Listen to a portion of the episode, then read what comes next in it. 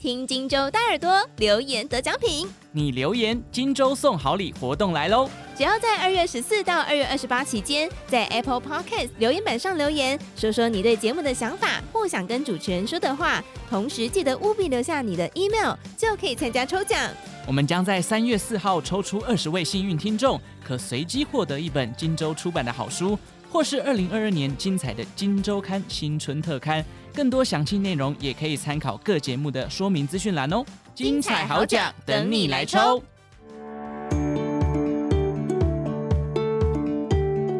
大家早安，欢迎收听 Morning 早安学，我是笑鱼。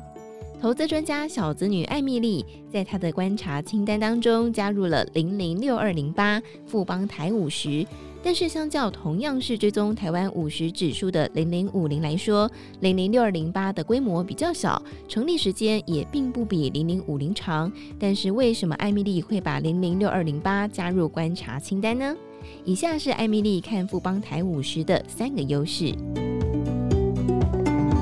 零零五零的成立时间是二零零三年六月份，零零六二零八晚了九年左右，是二零一二年下半年成立。因为同样都是追踪台湾五十指数，加上也都是采取完全复制法，性质非常像，所以市场说他们是孪生兄弟，也常常被拿出来做比较。其实市面上很多 ETF 都是追求一时的热门题材成立，大多又是规模不大的小型 ETF，这种很容易过了两三年，题材热度没了就下市了，所以。艾米丽在选择 ETF 的时候，规模大、成立时间长是基本条件。以前没有把零零六二零八加入观察清单，就是因为成立时间还不够长，没有通过市场还有时间的考验。而且除了成立时间以外，如果看成交量，也能够发现，在二零一九年底以前，零零六二零八一天的成交量都还不满一百张，这会又再加上一个流动性的风险。到了现在。零零六二零八已经成立超过九年以上，虽然和一些悠久或是大型的 ETF 来比还是不足，但是九年的时间已经证明它是可以存活下来的 ETF，成交量也是在这一两年明显放大很多，流动性的疑虑也算是慢慢消失了。